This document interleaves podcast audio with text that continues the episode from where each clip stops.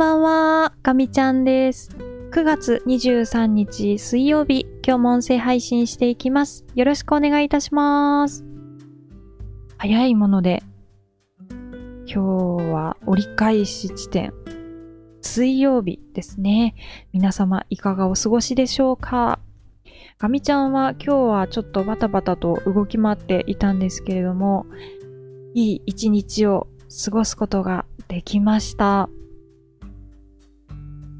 はい。では、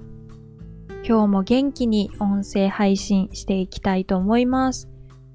えーとですね、本題に移る前に最近読んだ本の話をさせていただきたくて、あの、ガミちゃんはあまり片付けが得意でなくて、あの、片付けのノウハウ本みたいな、あの、そういうものを読むことが時々あります。で、今日はそのとある本からのご紹介で、もしかしたら今後どこか一枠使ってご紹介するタイミングもあるかもしれないんですけど、その本では部屋の状態とその人の深層心理っていうのは結びついてますよっていう考え方をされてて、まあ、その深層心理にちょっとアプローチして、えー気持ちよい部屋作りをしていきましょうっていう、あの、スタンスの本でした。で、まあ、いくつかのタイプ分けをして、あなたはこういう傾向があるから、こういう風にした方がいいよっていう、まあ、アドバイスを書いてくれてる本になるんですけど、えーっと、私の場合の話で恐縮なんですが、私は、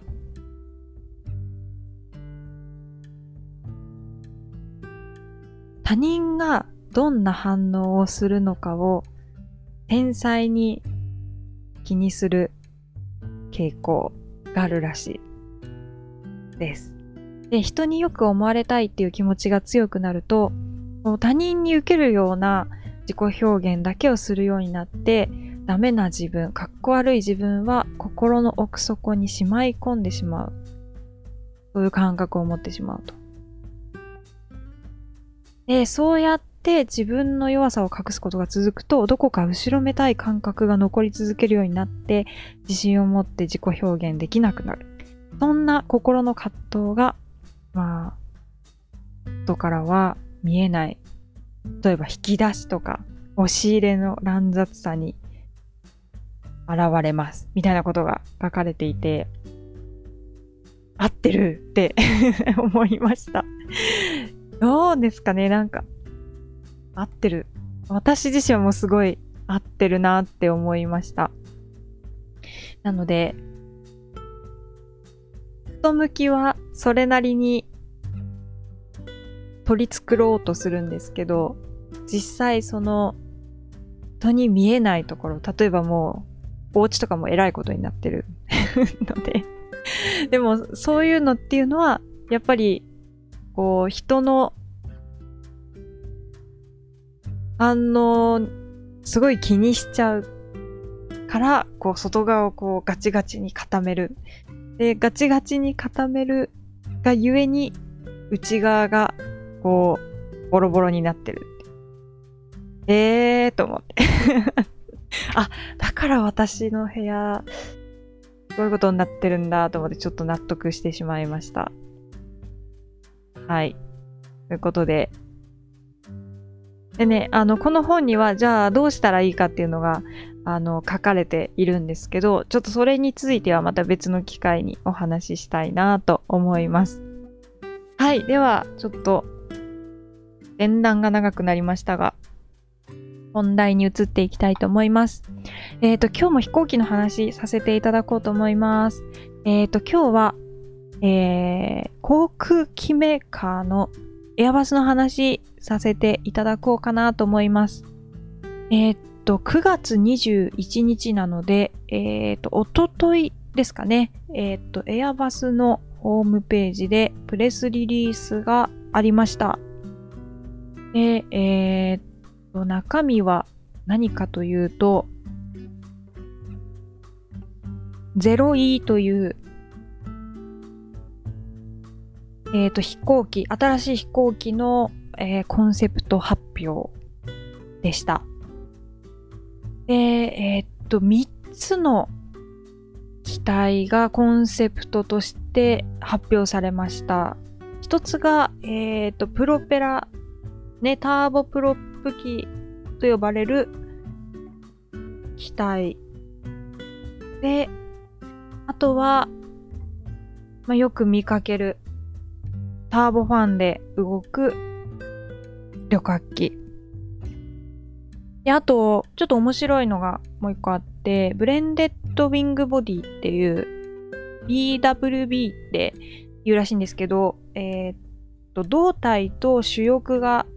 体になったような、えーっと、そういう機体、この3つの機体のコンセプトの発表がありました。で、えーっと、いずれも水素ですね。水素が絡んでいて、ハイブリッドのエンジン。2機それぞれ積んでますね。ターボプロップの方は、えーハイドロジェンハイブリッドターボプロップエンジンが2機。で、ブレンデッドウィングボディとターボファン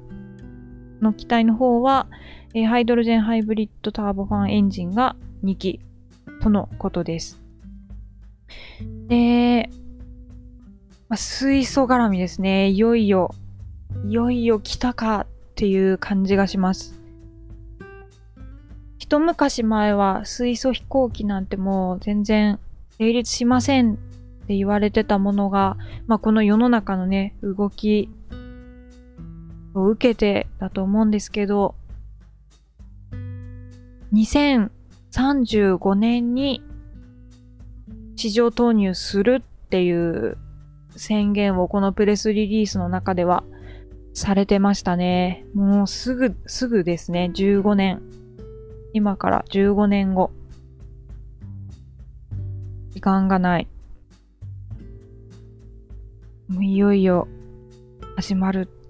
もともとね、あのエアバスとか、ま、ボーイングもそうだと思うんですけど、まあこういう化石燃料を使わないこう環境に優しい飛行機はないかっていうのは多分ずっと模索されてきててでももう CO2 削減だったり、まあ、その環境に良くないものっていうのはどんどんなくしていこうっていう、あのー規制が強まっていく中でこれはもういよいよ本腰入れて市場投入しようっていうことの表れだと思います。えーまあ、水素に関しては、液体水素を積むっていうようなことが書いてありますね。で、えーっと、基本的に、あの、機体の後ろの方に全部その水素関係のシステムを集めるっていう風に書かれていて、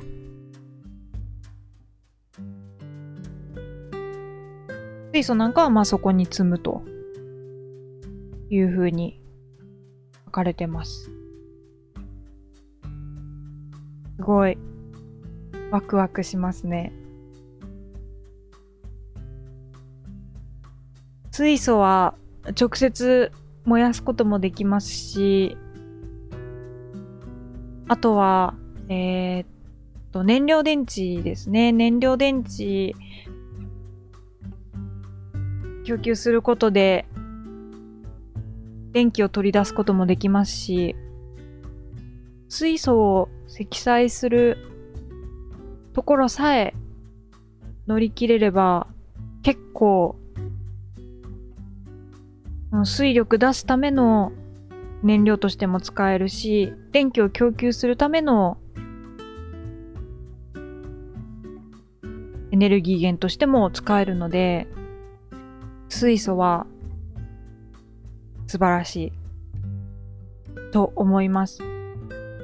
ょっとまだこのエアバスのプレスリリースのページの中に